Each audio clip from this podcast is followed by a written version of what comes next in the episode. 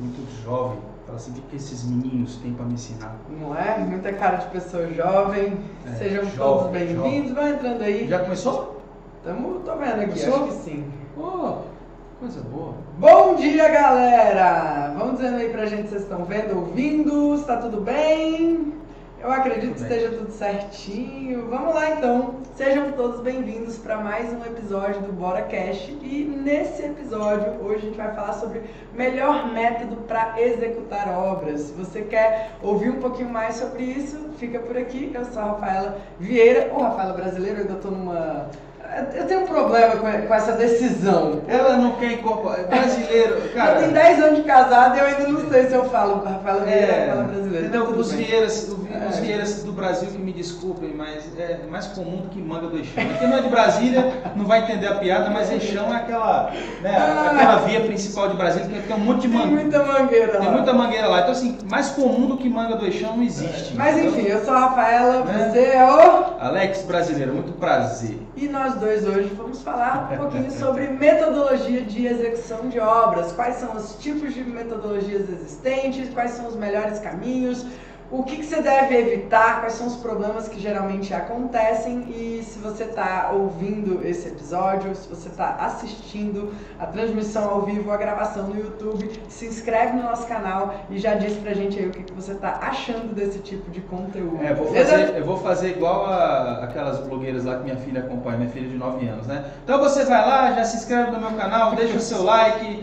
entendeu? Comenta aí, baixa não sei o que, compartilha, faz não sei o Ave quê. Maria, é muita função. Não, bora É. falar sobre metodologia de execução de obra então, galera. Vamos ao que interessa. É. É, hoje a gente vai trazer para vocês algumas visões para você entender quais são os melhores caminhos para você ir nesse, nesse quesito, metodologia de execução de obra. Bom, primeira coisa a gente precisa entender quais são os tipos mais comuns de execução de obra, tá? Primeira coisa, a gente não vai falar hoje sobre acompanhamento de obra, sobre visita técnica, sobre fiscalização. Se você quiser que a gente fale sobre isso, talvez deixe aí um comentário, quem sabe a gente faz isso num próximo episódio do Bora Cash. Hoje a gente vai falar de execução em si, propriamente dita, né? A parte de você pegar e ser o responsável por entregar aquele objeto pronto ali para um determinado cliente. Então vamos lá. Primeira metodologia, a metodologia mais comum de execução de obra é a metodologia de empreita global. Alex, fala um pouquinho pro pessoal como é que funciona a metodologia de empreita global. Bom, a empreita global é uma das metodologias mais utilizadas pelo mercado e a gente, é, digamos assim, a gente é, aponta né, nessa metodologia grande parte dos problemas né, que acontecem é, nas obras, entendeu? Porque não adianta nada você às vezes ser muito bem intencionado, você ter capacitação técnica, você entender como as coisas têm que acontecer na obra, a ordem que os serviços têm que acontecer, as normas de qualidade, né, para que as coisas realmente tenham qualidade executiva, obedeçam à normatização e tal. Só que se a metodologia de execução está errada, vai tudo por água abaixo. É impressionante, né? Porque digamos aí que é, é- é essa metodologia que abraça todo o resto. Então a gente já se deparou com situações né, nossas mesmo, de a gente tomar prejuízo e a gente mapear que a metodologia estava errada. É, e como é que funciona a metodologia de empreita global então? É, basicamente você tem um preço fechado para entregar uma determinada obra. Por exemplo, seu cliente quer fazer a construção da casa dele, uma casa de 200 metros quadrados, ele vai te apresentar um projeto, tomara que ele te apresente um projeto, e ele vai falar assim, eu quero saber quanto custa a minha casa pronta. A empreita global, ela consiste na metodologia em que você, como executor, dá um preço fechado para executar aquele serviço. E quando você faz isso, existem alguns passos, alguns processos que são delicados, mas que eles acontecem. Como é que funciona isso? A primeira coisa é que você precisa fazer um orçamento daquela obra para poder vender uma empreita global. Em geral, a maioria dos profissionais hoje praticam um, um orçamento gratuito. Geralmente a gente vê no mercado pessoas que falam: ah, tá bom, sua obra vai custar tanto, me dá aqui o projeto, eu vou fazer o orçamento e eu te dou o orçamento. O que, que acontece nesse, nesse ponto-chave? Geralmente, o orçamento que é feito, ele ou é um orçamento estimativo, e isso implica uma série de riscos que a gente vai falar um pouquinho mais sobre isso, ou ele é um, um risco muito elevado, um investimento de tempo, de energia muito alto para que seja um orçamento verdadeiro. Sim, se é um orçamento realmente verdadeiro, né, um orçamento executivo baseado num projeto de arquitetura e todos os seus complementares em que o profissional ou a empresa teve que sentar realmente muitas horas ou às vezes dias para orçar item a item, levantar quantitativos, memória de cálculo de todos os itens e você traçar cenários executivos e mais os impostos, mais todos os custos diretos e indiretos que vão acontecer naquele escopo.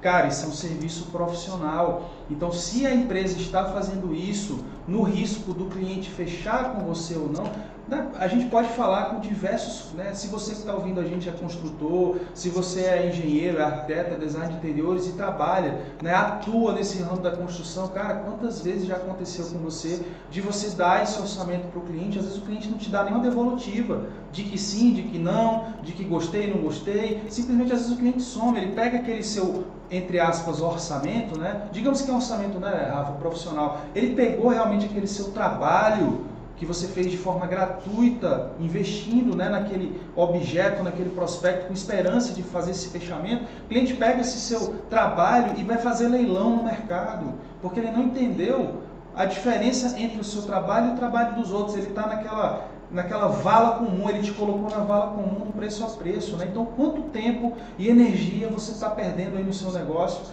por estar desenvolvendo esse bando de orçamentos aí e, e cara, quanto custa isso para sua empresa, para o seu negócio? Né? Exatamente. Então, o, a metodologia de empreita global, ela é, é muito arriscada e ela é a mais praticada dentro desse mercado.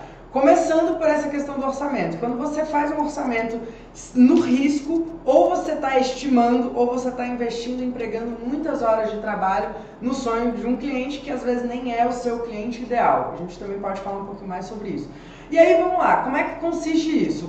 Você faz esse orçamento, apresenta esse orçamento para o cliente e aí o cliente decide se fecha ou não. Geralmente o recebimento desse valor, ele é em etapas, ou é às vezes 50% de entrada, 50% no final, ou divide 30, 30, 30. 60, 40, 40, 60. Tem várias formas de você fazer essa cobrança, mas geralmente o, o cerne da empreita global é que o cliente ele espera, ele tem uma expectativa de que ele vai entrar e ele vai sair da obra tendo gasto aquele valor. E aí que moram os maiores desafios, porque geralmente os projetos, por mais executivos que sejam, e isso não é o comum, comum é que os projetos sejam muito falhos. Em geral, o mercado pratica execução de obra com base em projeto legal, com base num, projeto, num anteprojeto. Não é projeto básico, executivo né? ainda, às vezes é um projeto básico. Ah, quem sabe, às vezes nem tem projeto, né? E aí você começa a obra e aí de repente surge o imprevisto. E eu vejo, cara, é muito doido. Eu vejo profissionais experimentados com muitos anos de carreira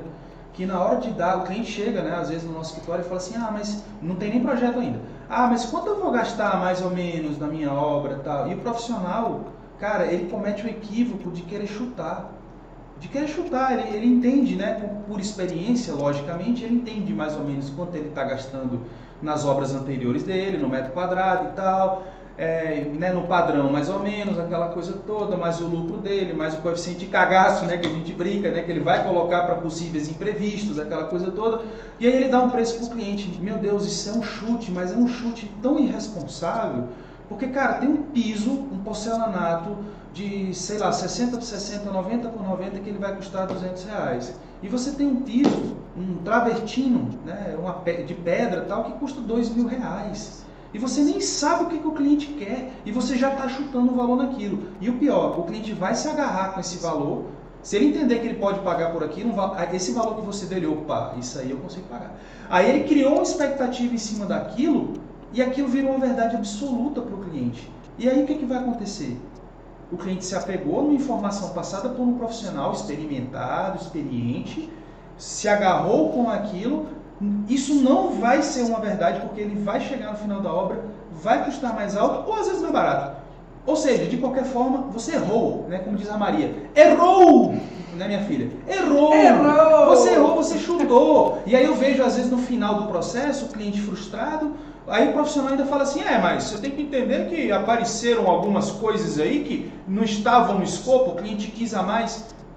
Desculpa. A pessoa está dando desculpa e não muda nem de cara. É e às vezes são realmente itens que surgem no meio do Lógico, caminho, mas vai surgir durante o desenvolvimento. Não, mas é lógico, vai surgir durante o desenvolvimento do projeto específico do cliente. Exato, mas tem coisas também, Alex, que acontecem durante o processo da obra que não, não tem como ser previstas em projeto. Mesmo que o projeto fosse executivo, não tem como. Itens que acontecem, Sim. acidentes, atrasos, problemas com fornecedores, todas essas coisas que são naturais do processo, porque veja bem, obra não é, não vai cheirar perfume. Obra é algo que existem desafios lá. Agora, você como profissional, você é pago para resolver. Só entende isso que dói menos. Basicamente é isso. Fornecedor Mas, vai atrasar, vai, vai ter greve dos caminhoneiros, vai ter greve dos ônibus, vai ter, cara, vai ter o escambau. Então, assim, se você cercar desde o início, sabe? Pô, não, tem que ter projeto. Ah, o cliente não precisa de amigo nesse início, ele precisa de profissional. A gente, às vezes, como, como sendo profissional, a gente não quer às vezes, abrir a real para o cliente com medo de perder o cliente, de assustar. Falar assim, não, cliente, você precisa de projeto de arquitetura. Não dá para a gente estimar nada, orçar nada sem projeto de arquitetura. Não dá para você fazer a sua obra sem projetos complementares, sem a hidráulica, sem elétrica, sem não sei o quê. Então, quando você vai conduzindo o cliente para uma obra realmente profissional... Beleza, você... mas vamos só voltar no tema, que você está fugindo do assim. tema total. Vamos lá, a gente está explicando como que é a ah, empresa sim, sim. global. Não, vamos mas... lá, termina. Mas beleza. Termina a empresa. Não, mas beleza. Isso tudo é. olha só, mesmo cercando, por isso que eu falei no início, é. a gente fazia tudo isso e ainda assim dava errado porque a metodologia estava errada. Sim. Mas o que eu vejo informalidade fazendo, eles não fazem nem isso e ainda erram na modalidade, ou seja, está tudo cagado. Eles não têm projeto, eles entram para obra sem projeto, é uma plantinha, é um projeto. É, eu sei, mas vamos focar tá. no que, que é a empreita global. Tá, cercou. Ah. Empreita global, chegou lá, o cliente, né, o objeto, o cliente achou que vai te pagar X mil reais, para você entregar a obra pronta, aquela reforma e tal, aquela coisa toda tal. Na hora que você quebrou a parede, apareceu um encanamento. Quebrou não sei o que, não vai dar para fazer de acordo. Muda o projeto, faz isso aqui. Aí o cronograma se estende. E aí o seu orçamento, né, aquele orçamento que você deu, aquela estimativa, né, aquele chute bacana e responsável, furou. Aí você já vem com a, o famoso aditivo, né? O cliente faz aquela cara de bons amigos para você quando você vai dizer para ele que ele vai cobrar mais, né? Que você vai cobrar mais dele, né? Imagina, ele vai ficar super feliz com você. É porque né? parte do cerne da, da, da, metodologia, a pessoa entende, olha, eu vou pagar isso aqui para receber o meu imóvel na chave, porque isso aí, ó, tô falando de empreita global. Já já a gente vai falar sobre empreita mista, vamos falar de administração de obra, mas o, a empreita global, ela parte do pressuposto que você vai entregar aquilo pronto. Global, né? Pronto mesmo, tipo marcenaria, tudo, né? Olha, vai custar tanto para ficar pronto. E é muito perigoso, é muito delicado por causa dessas intercorrências que o Alex falou, por causa dessa irresponsabilidade em relação ao orçamento no início, por causa de várias etapas que acontecem no início. Mas vamos, vamos no início não, durante o processo. Mas vamos falar, vamos dar uma pincelada em todas as tipologias, porque aí a gente explica para o pessoal quais são os desafios de cada um, pode ser? Pode. Então tá bom. Segunda, segunda forma de executar a obra mais comum, empreita mista. Vamos lá, a empreita mista, ela é um pouco do que se faz na empreita global, só que geralmente quem está lidando com a empreita mista está trabalhando às vezes com uma parte daquela obra incluída num pacotão, um valor total, por exemplo, eu vou fazer toda a parte de obra civil, ou vou fazer toda a parte de obra até os acabamentos, até os revestimentos, até louças, metais, acessórios. Você que determina, né, como prestador de serviço, até onde você vai. E aí também você entra com a parte da administração dos demais itens. Geralmente a empreita mista, ela funciona dessa forma. É muito comum, às vezes, no mercado, os profissionais que trabalham né, com, com execução, com a, né, digamos, com a mão de obra civil, é, para eles terem mais controle desses orçamentos, eles partirem para a empreita mista. Então eles vão fazer a empreita até a parte cinza da obra, né? digamos aí que é a, a casa rebocada, com contrapiso pronto, é, todas as instalações hidrossanitárias passadas, o telhado pronto, a laje concretada, tudo. a casa está cinza, né? digamos que é uma casa, né? o objeto.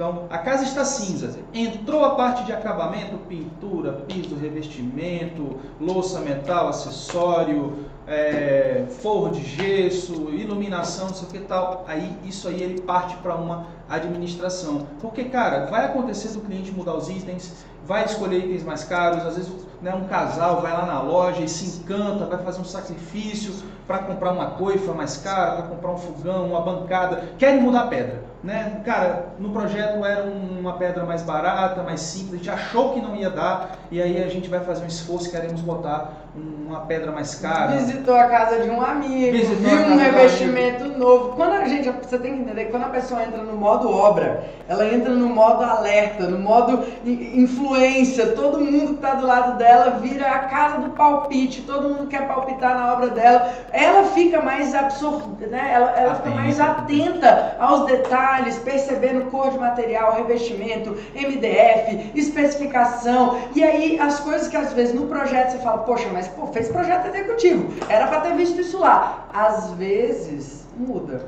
É o, é cliente, normal. é o cliente, cara, é ele que vai morar lá, quem é você? Né? Eu sempre bato em cima disso, sabe? Acho que né, nós somos arquitetos por formação, né? mas eu costumo dizer que eu não sou só isso. Né?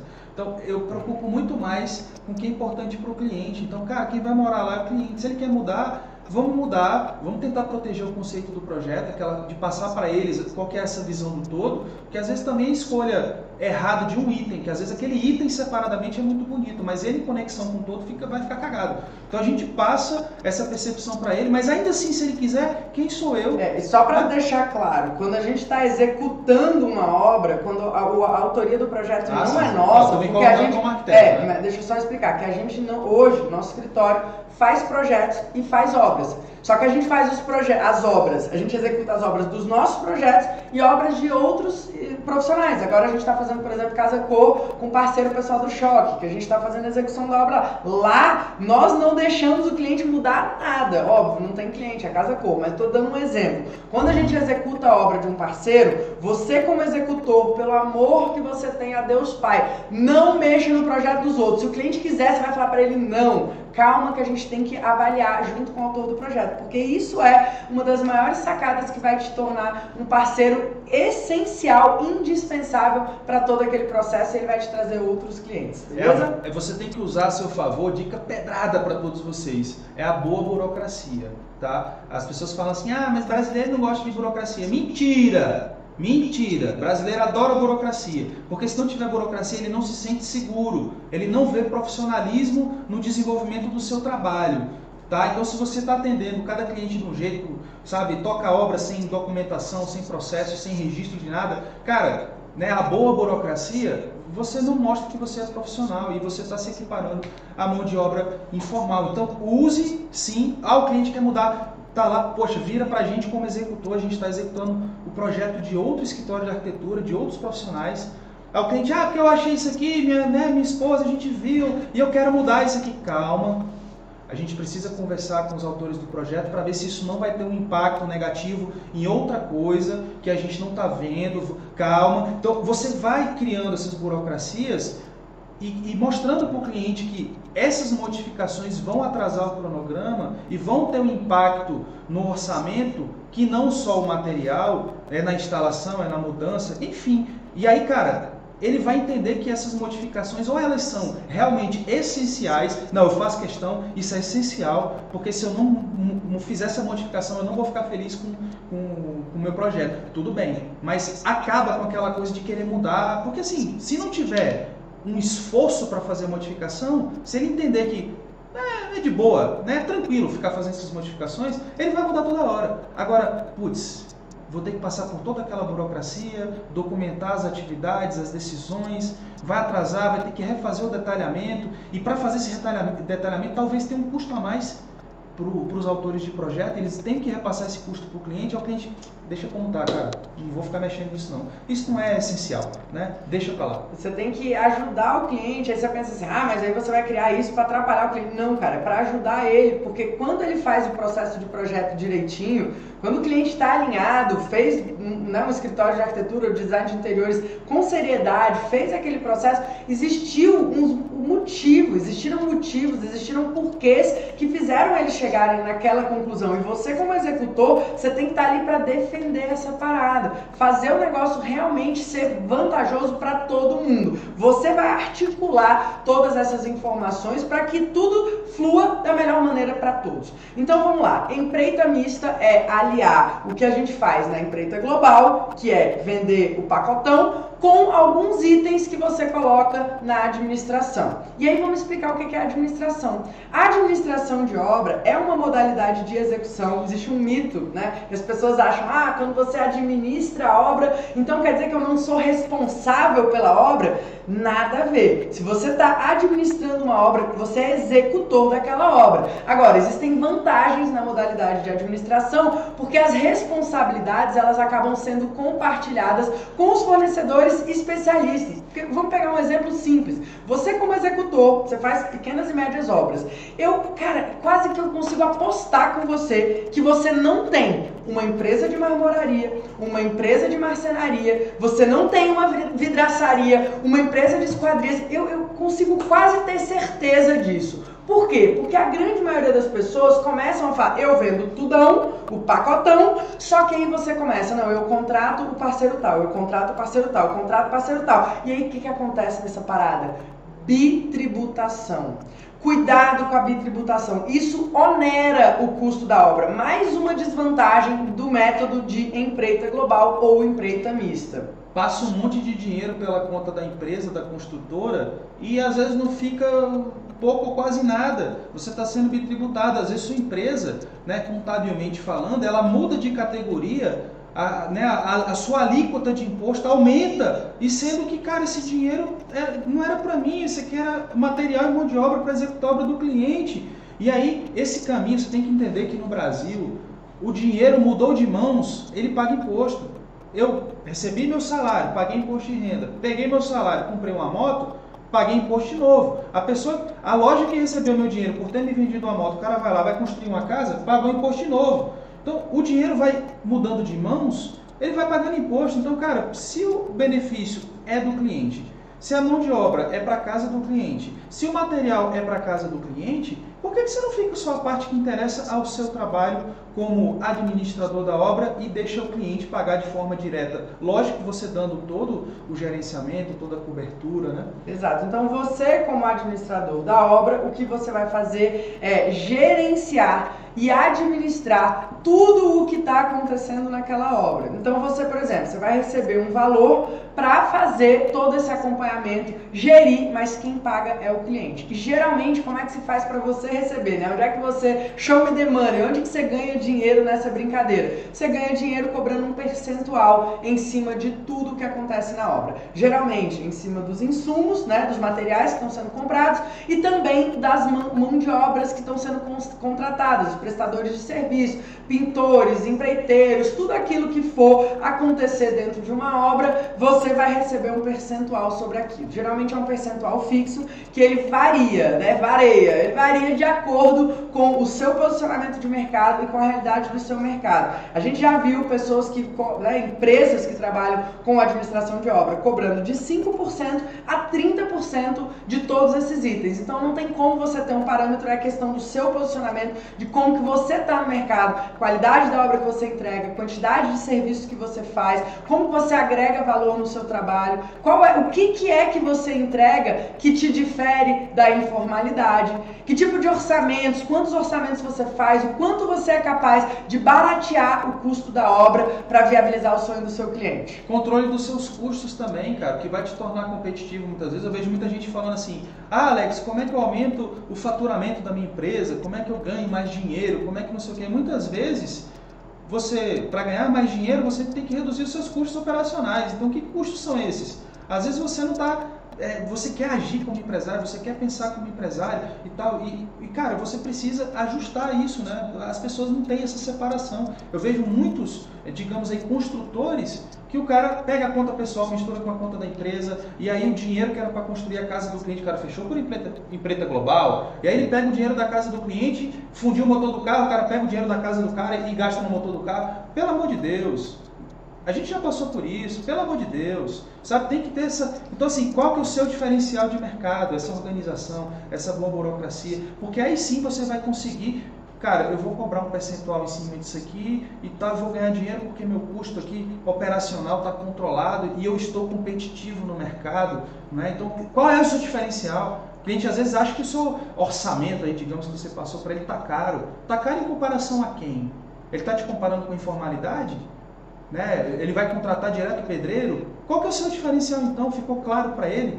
A sua gestão, a sua qualidade, né? a, a sua garantia de serviço, né? Tá entendendo? O seu gerenciamento ali, o que, que você entrega de diferencial para tirar você da vala comum do preço a preço, né? Bom, é, tem uma pergunta aqui, pessoal que está assistindo ao vivo, né? Como vocês sabem, o BoraCast ele é transmitido geralmente através do nosso canal do YouTube. Bora na obra, se não é inscrito lá, vai lá que de vez em quando a gente faz essas transmissões por lá. Então é o seguinte, na administração você faz os orçamentos com os fornecedores e fecha os serviços e aí o cliente só paga. Como é que funciona isso daí? Explica um pouquinho, Alex, como é que é na administração. Na administração, cara, você vai fazer, ah, eu até gosto de desmistificar isso, né? Se fosse por empreita global, você, né, igual a Rafa disse, você não tem marmoraria, você não tem marcenaria, você não tem vidraçaria, você não tem empresa de esquadrias, você não tem, é, né, você não fabrica gesso, você não faz nada disso. Então você vai ter que ir atrás dessas empresas, desses profissionais, você vai ter que fazer cotação, você vai ter que ver o melhor custo-benefício, fechar com essas pessoas para levar, para executar aquele objeto. Não é assim que funciona? É assim que funciona. Só que a diferença é que você vai fazer tudo isso do mesmo jeito, só que o cliente vai pagar diretamente. Esse dinheiro não, não precisa passar pela conta da sua empresa, porque se passar, você vai ter que emitir nota em cima daquilo, então é nota em cima de nota, e você vai ter que pagar imposto sobre aquilo. Para que, meu Deus do céu, o cliente vai, tem que ser tributado? E aí sim você começa a ficar mais competitivo no mercado. Então é uma troca de modalidades que no final das contas é benéfico para o cliente e não tem nada que ver com a questão de responsabilidade técnica da obra. Eu continuo sendo responsável técnico pela obra do mesmo jeito. Perante o conselho, perante a sociedade, eu estou assinando lá a responsabilidade técnica em relação à obra. A modalidade não tem nada a ver com a responsabilidade técnica. E aí a gente vem para a última forma de execução de obra, a última modalidade, que é a metodologia Bora na Obra, que a gente desenvolveu. É uma metodologia, resumidamente, vou explicar para vocês, que a gente, se, a gente tem um fundamento da administração, porque nitidamente, acho que vocês já entenderam, né? Quem faz obra por empreita sabe que realmente a obra por empreita é muito dor de cabeça, é complicado, são muitas nuances, principalmente se tratando de pequenas e médias obras de reformas, é muito complicado você trabalhar por empreita, seja global, seja mista, de qualquer forma é complicado. A forma de administração, ela tem as suas vantagens e ela é o primeiro passo para você realmente falar, cara, tá bom, agora eu estou jogando um jogo profissional, eu estou vendendo valor, eu não estou disputando no mercado com um leiloeiro, né, cliente que está querendo só leilão de orçamento, etc. Necessariamente você não precisa fazer orçamento de graça para ninguém, você já começa a entrar num outro nível de que você pode sim e deve vender o seu orçamento. Então é um serviço que hoje você está literalmente deixando dinheiro na mesa, jogando dinheiro no lixo e você poderia vender valor para o seu cliente. A administração já é um passo muito a mais, mas o que, que acontece? Do, quais são os desafios da administração de obra? Você tem um percentual que geralmente é fixo. E aí o que, que acontece? Lá no início da obra, né, a gente está trabalhando com percentual fixo. No início da obra, a gente tem um percentual, vamos supor, 10%. A gente tô não, fazendo, eu tô fazendo... A gente não, isso é como o mercado faz, né? Exato. Eu estou fazendo administração de obra na, tradicional. O mercado faz 10% ou 15% sobre o valor dos itens comprados. Então eu estou lá. É, fiz a demolição, eu vou receber 10% sobre o valor daquele serviço. Fiz as construções das novas alvenarias, vedações, drywall, dependendo do que for a metodologia construtiva, né? Tô dando um exemplo aqui de uma reforma que é o maior mercado. Depois a gente vai para, sei lá, vamos fazer revestimentos, né? Contra piso, etc. Chega em revestimento. Quando vai chegando lá no final da obra, o que você precisa entender é que a obra começa a custar relativamente mais caro. É quando os itens da curva ABC, aqueles lá dos 20%, se você não, não sabe o que é curva ABC, tem um vídeo no nosso canal do YouTube que fala como é, o que é uma curva ABC, a gente pode até deixar o link na descrição aqui para vocês. Mas basicamente procura lá no YouTube, é, bora na obra, curva ABC, você vai entender. Curva ABC vai te dar ali os 20% que vão gerar mais esforços, o, o custo maior, é, para que o cliente, é aquilo que, que faz a diferença no orçamento da obra. E aí, como é que você como é que é a percepção do cliente? Ele está te pagando um valor lá para você fazer a demolição, etc. É um valor baixo, né? Sei lá, demolição, ela vai vamos supor que a demolição custe dois mil reais. Toda a parte de demolição custou dois mil reais. Você ganhou 10% disso, ganhou duzentão, beleza? Só que demolição às vezes demora uma semana. É um serviço, cara, é denso. Vai chegando na parte de acabamento, você vai pegar que às vezes só um piso, só um metro quadrado de um piso custa 200 reais. Só, só um metro quadrado desse piso custa 200 reais. Né? Um piso relativamente ok, né? Classe média ali. Porque tem pisos de mil e tem pisos de 50, de 30, de 20, de 10. Depende, porque o céu é o limite no mundo das obras. Mas vamos lá. O cliente vai te pagar 10% sobre vamos supor, 200 reais o metro quadrado. Vamos supor, faz uma conta aí, Alex. Vamos supor que tem 100 metros quadrados naquele piso. 100 metros. Eu vou fazer essa conta porque eu não vou passar vergonha aqui em rede nacional, né? Porque, meu Deus do céu. Vamos lá, geralmente quando eu faço conta assim, eu geralmente faço besteira. Aí tem 20 mil reais de piso, cara. É plausível, né? 20 mil reais de piso, normal, um piso só, beleza? Vamos supor que esse piso todo, 100 metros quadrados, com uma produtividade razoável, né? Um pedreiro está instalando aí mais ou menos o quê? 15, Uns 20, 15 20 quadrados. Né? Então, 15, 20, vamos supor que se colocar duas pessoas em uma semana mata o job. Uhum. Né? Em uma semana você vai. Na mesma semana que você fez a demolição, com mais uma semana você está fazendo piso. Eu estou falando só do preço do material, tá bom? Preço bagatela, você vai receber por esse serviço a bagatela de dois mil reais. Só, dois, só material. Só material. Tem mão de obra, tem argamassa, tem. Todo, né? Não estou dizendo isso. O que, que acontece? O cliente chega lá no final e aí ele fica meio puto. Por quê? Porque ele olha você trabalhando no início, ele vê você ralando, sei lá, na obra, desafio, demolição, treta, não, né, poeira. E é, e é uma fase muito agressiva que geralmente os clientes não sabem, né? Que é uma, cara, é um outro universo, fazer locação de obra, fazer fundação, fazer terraplanagem, fazer estrutura, fazer conferência de ferragem, permeabilizações, todas essa parte de a, a, né, as instalações ali, as previsões antes de concretar a base de contrapiso, aquela coisa toda. Ele não sabe nada disso. Agora entrou na fase de acabamento, digamos aí que a obra já tem algum tempo, já tem alguns meses que está acontecendo, ele já ficou amigo do pedreiro, já ficou amigo do mestre de obra, entendeu? Já está tomando um cafezinho com a galera. E aí você está cobrando esse percentual fixo, Entrou na fase de acabamento, que é a parte mais cara, curva BC que a Rafa falou, camada A, está lá em cima. São os itens mais caros da execução da obra. E aí ele vai olhar para você e vai falar assim: porra, Alex está ganhando dinheiro pra caralho aqui, entre aspas, para não fazer quase nada.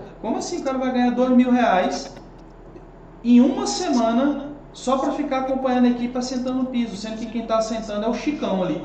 Entendeu?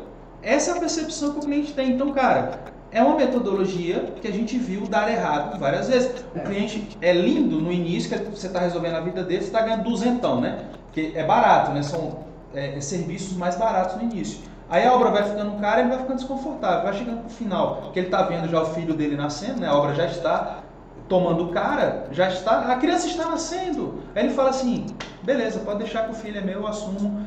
Tchau para você, cara, porque ô, oh, cara, eu tô sem condição financeira, eu preciso cortar uns custos aqui". E ele entende que o seu trabalho é supérfluo, né?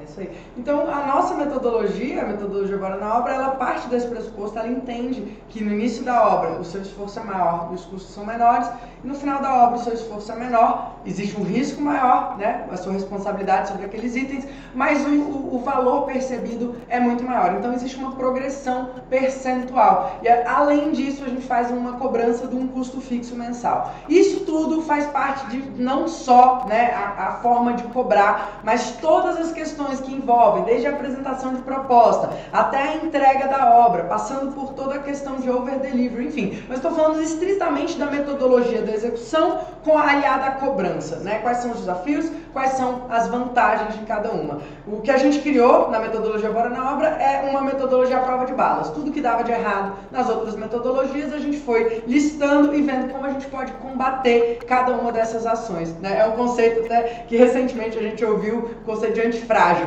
Né? É um Nassim Taleb, é um autor de um livro muito famoso, e ele define que existem três tipos de pessoas, objetos, né, personalidades, que são as pessoas que são frágeis, que geralmente, pessoa que, pô, um material frágil, um material que é essa caneca, se eu derrubar ela no chão, fatalmente ela vai quebrar. Tem um material que é resistente, né? Às vezes, sei lá, uma capinha de celular, ela é resistente. Bota aí, pô, concreto, é. concreto armado. Concreto armado é resistente. É resistente, se você botar carga, ele é resistente, mas vai chegar uma hora que se você botar carga demais, ele vai romper. Entendeu? Então esse é o conceito de resistente. É, e o antifrágil, que é o conceito de, de maior virada, que se você aprender isso para sua vida e aplicar isso em qualquer uma das suas, é, das suas personalidade, daquele, dos seus desempenhos, né? Das tarefas que você faz, se você é o, o eu marido, ex-esposa, o eu empreendedor, o eu dono de empresa, eu, enfim, o que você faz, se você aplicar o conceito de antifrágil, você vai ter muito mais sucesso. Como é que é o antifrágil? É aquilo que quanto mais porrada leva,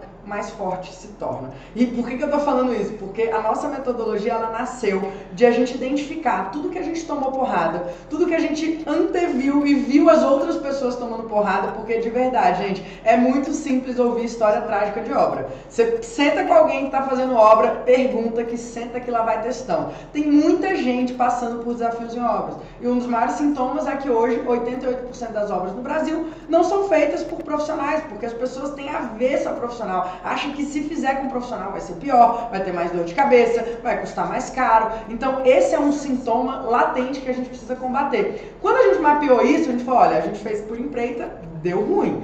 E muito ruim, tipo, muito, muito ruim mesmo. Chegou ao ponto de a gente ter que vender um bem material, na época era a moto do Alex, enfim, né? Confesso que eu não fiquei tão chateado, brincadeiras à parte. Mas a moto do Alex, mais de 30 mil reais em prejuízo em uma obra, cara. 30 mil reais para quem estava começando, eu não sei para você, mas para a gente foi desafiador é, ter que arcar com aquilo. Não foi fácil.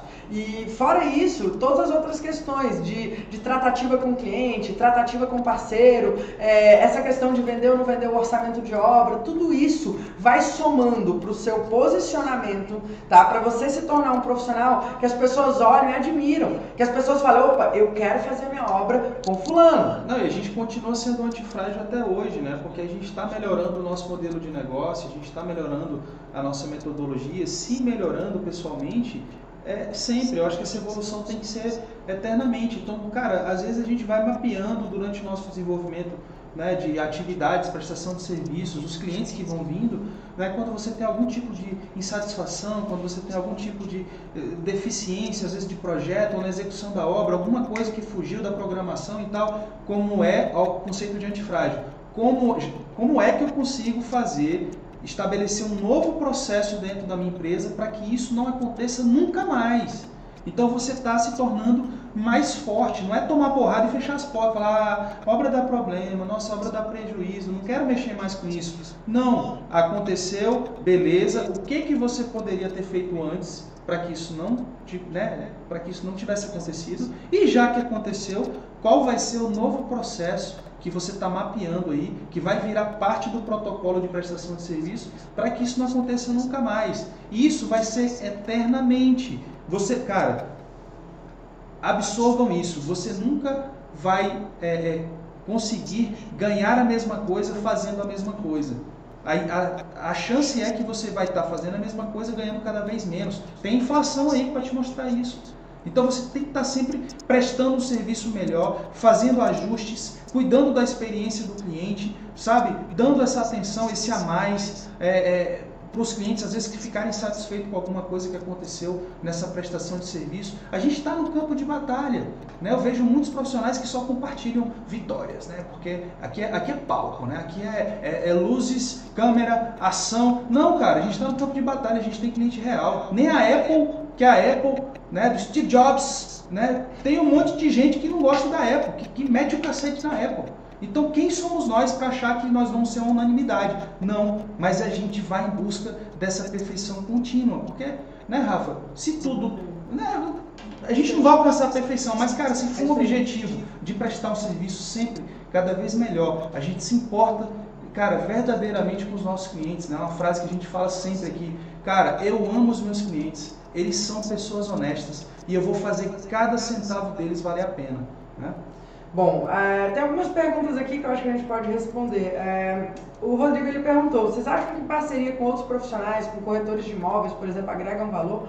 Rodrigo, excelente a sua pergunta e sim, claro, tá? Quanto mais parceiros, quanto mais unidos, tudo é obra, gente, tudo é obra. Você tem que entender que quanto mais você conseguir se conectar, quanto mais você conseguir entender aonde o seu serviço pode ajudar alguém, isso vai ser exponencial para você, porque vender é uma gentileza quando aquilo que você vende faz o bem para aquela pessoa. Então, seu amigo, seu colega, o parceiro é, corretor, ele tem às vezes alguém que precisa comprar um imóvel, reformar um imóvel, precisa adaptar para as realidades, para necessidades daquela pessoa. E se você é executor de obras, se você é autor de projeto, você pode sim agregar muito valor àquela pessoa. Se você está comprometido, se você acredita naquilo que você vende, cola nos corretores aí que eu tenho certeza que vai dar muito bom, beleza?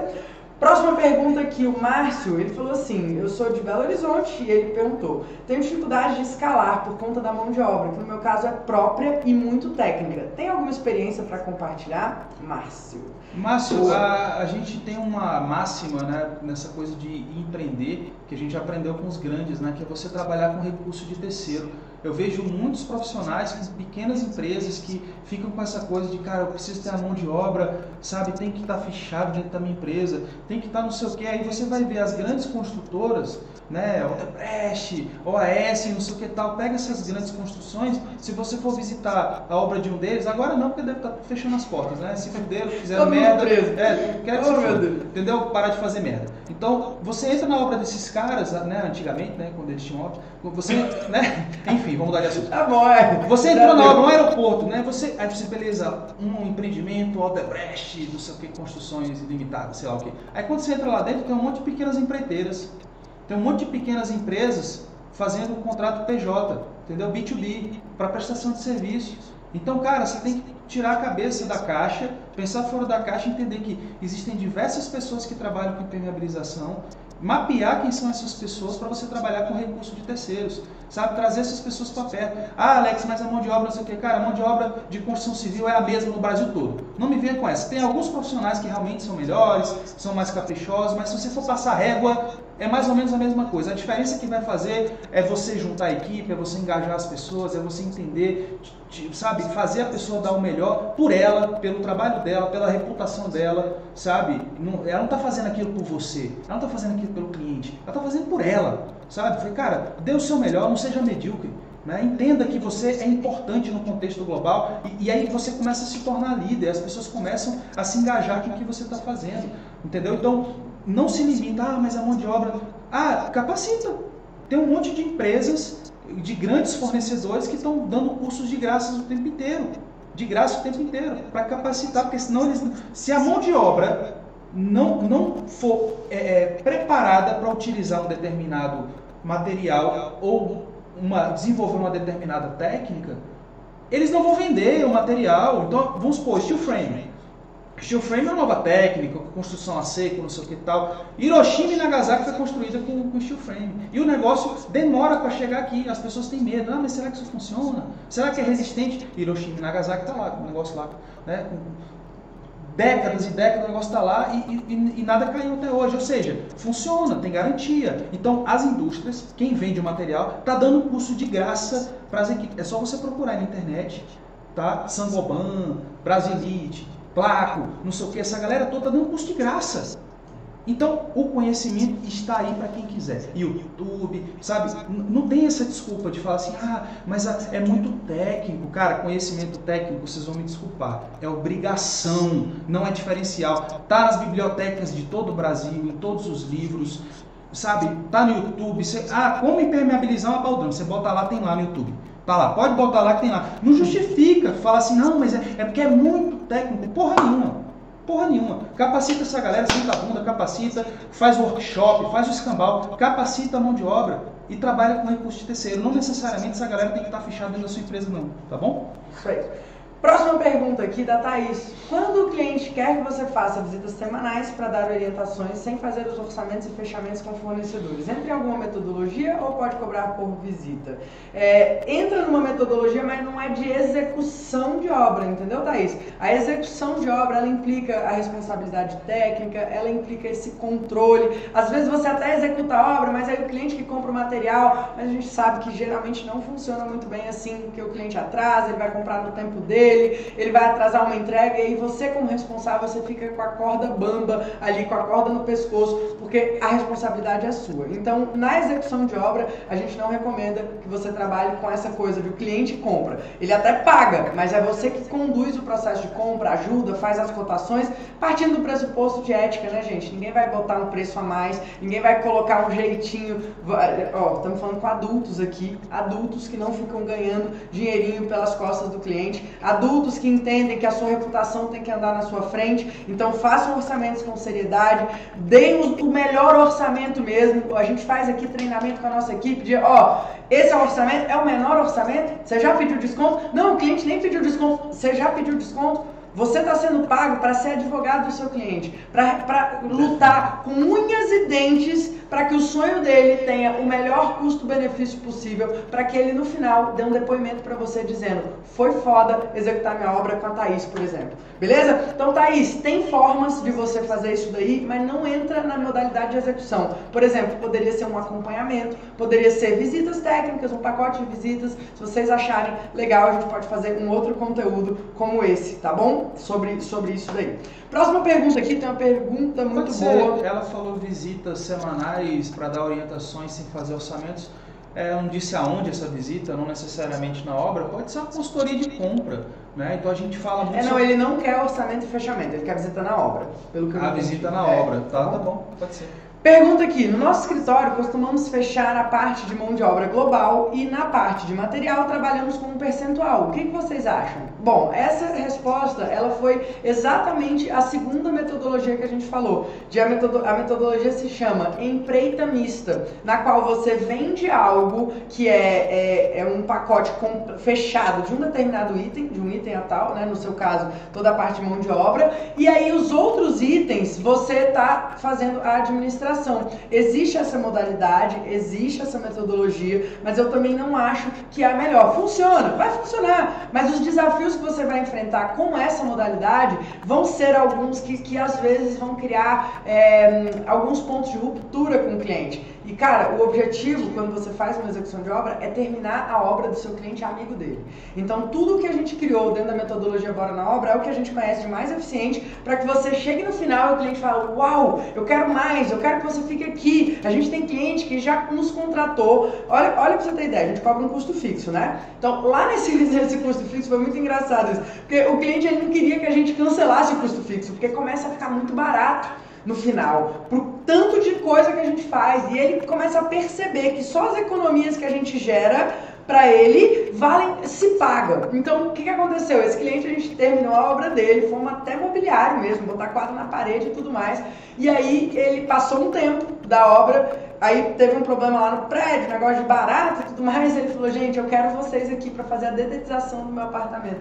Até nisso, ele contratou o nosso serviço de administração, que é a metodologia Bora na Obra, que é uma administração, vamos dizer assim, mais bombada, né? E, e é incrível, porque você se torna indispensável para o seu cliente. Então, cuidado um pouco com a metodologia que você está fazendo, porque ela já é melhor do que a empresa global, mais é né? mais controlável, mas ainda assim é, não qualquer, é mais eficiente. De qualquer forma, você vai ter que fazer, para você fazer essa primeira etapa aí, digamos, igual você disse, de mão de obra, de material, a parte mais bruta da obra, e depois entra com acabamento, para você fazer isso, você vai ter que ter um orçamento executivo muito bem feito muito bem detalhado. Você vai ter que entrar com a margem de segurança, né? Com coeficiente de cagaço, né? Igual a gente brinca, né? Coeficiente de cagaço, cara, porque vão acontecer, entre aspas, aí, imprevistos, né? E aí você vai acabar gastando um pouco mais, de repente começou a diluir o teu lucro, de repente você já empatou, de repente você começa a ter prejuízo, e aí vem a, velha conversa de pedir aditivo para o cliente, o cliente vai ficar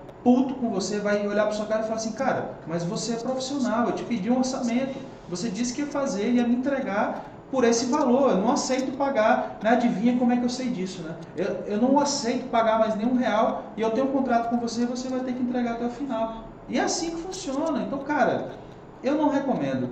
E você precisa honrar o contrato, né, gente? Isso é o básico, essa é a premissa básica. Gente, honrem os contratos de vocês, de verdade. Cara, se você assinou um contrato, e assinem contratos também, tá? Não faz nada de boca, mas cumpre aquilo ali, tá bom? Então não é legal, empreita é perigoso, empreita global é muito perigoso, empreita mista é ainda perigoso, existem muitos desafios. A administração de obras é delicada porque chega no final o cliente acha que está pagando demais, ele vai te, ele vai sentir que você é dispensável, ele vai achar que ele está no controle e olha o que, que é a merda a merda que é na hora mais importante para o portfólio. Putz. Tanto o seu portfólio Verdade. quanto do autor do projeto. Ele vai te tirar da obra acabamento. quando ele estiver fazendo acabamento, quando ele estiver fazendo a instalação dos metais, as compras dos detalhes finais, e aí todo aquele seu trabalho ele vai pro lixo porque o cliente não conseguiu perceber o seu valor ali. Então a metodologia adequada ela vai fazer com que o seu cliente perceba o seu valor, Pague o justo pelo seu trabalho. Não estou falando de ganhar mais dinheiro do que precisa, não. É ganhar o justo.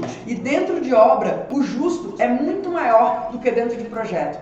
Porque o valor percebido, o cliente percebe a materialidade daquilo. O cliente sabe que, cara, um tijolo em cima do outro vai fazer uma parede. Vamos falar, vamos falar a língua que todo mundo entende. Ele não tem para onde correr cliente não tem para onde correr. A verdade é que o cliente ele acha que o projeto é o mal necessário. É, é dispensável, não, né? Mas é só um projetinho, é só uma plantinha, meu Deus, é um papel, é, nossa, muito caro. A obra, cara, a obra é a benfeitoria, né, para ser utilizada. Aqui não tem como. Ele, é, tipo assim, cara, a obra não tem onde correr. Então eu vejo diversos profissionais de projeto que ficam, cara, se afastando da obra não, não que você tem que executar, a gente ensina diversas formas de você ter controle do seu projeto, né, do objeto de ponta a ponta e não necessariamente você tem que ser o executor. Né? Mas você simplesmente querer virar as costas e torcer, meu Deus, Tá aqui, entreguei o projeto na mão do cliente, Deus me ajude para que o cliente execute do jeitinho que eu projetei, porque aí eu vou botar no meu site, e aí eu vou ter meu portfólio, e aí o próximo cliente que sentar na minha frente perguntar, você já fez alguma coisa? Me mostra alguma coisa que você fez, aí eu vou ter alguma coisa executada para mostrar de qualidade e tal. Cara, se você não tiver ligado ao processo construtivo de alguma forma, as chances é que você nunca vai ter um portfólio que você vai se orgulhar, que vai atrair mais, atrair mais e melhores clientes que vão te valorizar. O rio corre pro mar, galera, não adianta. Não adianta ficar puto, não adianta ficar, ah, porque fulano é arquiteto famoso, por isso que ele tem muito cliente. Mas ele teve um início. No início foi duro para ele. Aí ele começou a ter clientes, feedbacks positivos de clientes. Esses clientes começaram a indicar esse profissional e de repente o cara tem muito cliente. Ponto. É assim que funciona. Mas até ele conseguir construir esse portfólio, talvez fosse muito mais rápido se ele tivesse um pezinho dentro da obra, porque ele controlava do início ao fim, dava as diretrizes, acabamento que a Rafa falou. Pô, entrou na fase de acabamento, o cliente tirou você da obra, paginação vai ficar errada, adivinha como é que eu sei disso? Hum. Né? Todos os arremates. Tá entendendo? Vai atrasar a entrega, recebimento errado, produto que perde. E, e aí tudo que dá de errado na obra, adivinha de quem é a culpa? É de quem não está presente. Você já viu o ser humano falar mal de, de gente que está presente? Não, só fala mal de quem não está presente. Quem é que não está presente no processo de execução? É o autor do projeto. Está lá no ar-condicionado, no computador, no seu CAD, né, no seu Revit, né, ar-condicionadozinho bacana. Tá. Eu ir para a obra, botar o pezinho na lama? De jeito sai da zona de conforto, né? É perigoso, é aquilo que é o desconhecido. Geralmente aquilo que é o desconhecido a gente tem medo, a gente se afasta, a gente não quer estar perto. Então eu queria finalizar com uma dica pedrada para você, você que está começando, você que quer entrar nesse mercado de execução de obra, começa pequeno.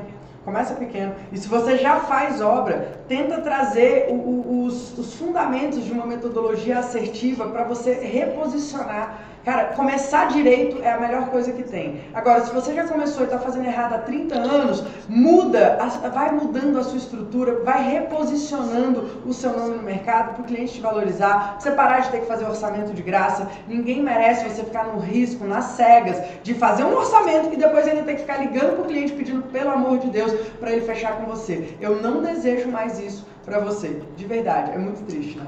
Cara, é com certeza. E eu quero que vocês, cara, é, olhem, olhem, olhem no espelho mesmo, sabe?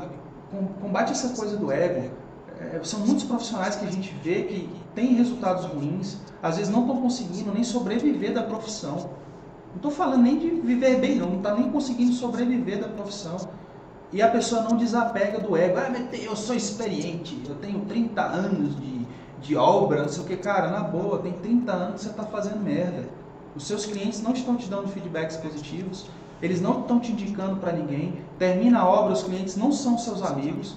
Tá entendendo? Então, cara, na boa, muda, desapega, joga fora. E você tá terminando sem dinheiro no bolso, né? Não, é isso que eu tô dizendo, o seu resultado é ruim. Não é só pessoalmente falando do feedback das pessoas, é no bolso mesmo. Você não está conseguindo viver, viver bem da sua profissão. Desapega, vai modelar negócios profissionais, pessoas que estão tendo resultados melhores do que você. Eu, eu até brinco, né? Eu falo, cara, se o, a, a, onda do momento é meditar, eu vou meditar. Se é comer limão pela casca, eu vou comer. Não interessa, eu quero saber quem é que está tendo um resultado melhor do que eu, o que, é que essa pessoa está fazendo, como é que ela pensa. Capacidade de reinvenção, né? Aquilo que a gente estava conversando. O Uber tem um departamento interno que fica o tempo inteiro pensando em como se autodestruir. Imagina, você já pensou em, reservar um tempo na sua vida para ver tudo que você está fazendo de errado, tudo que você está fazendo de errado na sua empresa, na metodologia, na tratativa com seus clientes, na tratativa com seus parceiros, o que, que você está fazendo que você pode fazer de um outro jeito e isso vai te é, a, acabar com o seu negócio anterior, mas te reposicionar de um jeito. Então, se reinventar é uma das chaves para você ter sucesso na sua vida profissional. Eu ouvi de um, de um grande empresário, né, que ele é dono da maior agência de é, é, agência Mito, né? Que ele falou o seguinte, eu esqueci o nome dele, o cara é um grande empresário. Ele falou o seguinte, tinha que ter um departamento dentro de todas as empresas para combater ego. Para combater o ego, principalmente dos donos da empresa. É muito doido, porque a pessoa se boicota.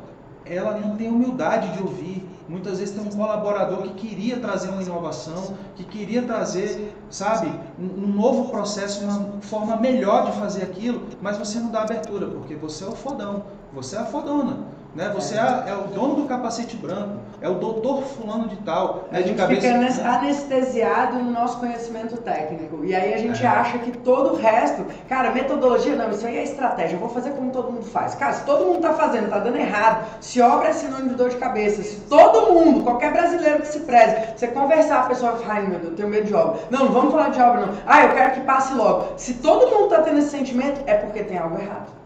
E se você não está disposto a fazer a diferença, a mudar os seus paradigmas, mudar aquilo que você. Ah, mas todo mundo faz assim, vai ser difícil vender para o meu cliente. Cara, quer moleza? Senta no pudim. É difícil mesmo, mas é melhor, é possível, dá para fazer, tem gente fazendo e ganhando dinheiro com isso. Então, essa é a dica pedrada, eu espero que vocês tenham gostado desse episódio. E se você, enfim, não está inscrito ainda no nosso canal do YouTube, se inscreve aí, assina o nosso podcast, a gente está lá no Spotify também, você sabia disso? Porra, estamos é, no Spotify, que chique, Tipo, cara. mãe tô na Globo, é isso. Aí, galera, então vocês parem de ficar ouvindo música, ficar ouvindo essas, é, esses, funk, esses funk baixaria aí, sacou? E vai ouvir conteúdo, pô. Enquanto você tá no trânsito engarrafado, né? tem muito conteúdo já. É, a gente tá, esse é o quinto episódio. Vai, ficar, vai aumentar o tamanho da sua cabeça aí, vai ficar mais inteligente, né? Tô brincando, inteligente. Meu sogro me fala isso. Meu filho, Ler, vai estudar, porque conhecimento não aumenta o tamanho da cabeça, não. Porque se aumentar, você tava na merda, né? A ah, cabeça é grande pra caralho. Então tá bom, galera. Vamos, a gente se encontra no próximo episódio. É isso aí. Um grande abraço e até mais. Valeu. Valeu. Foi um prazer.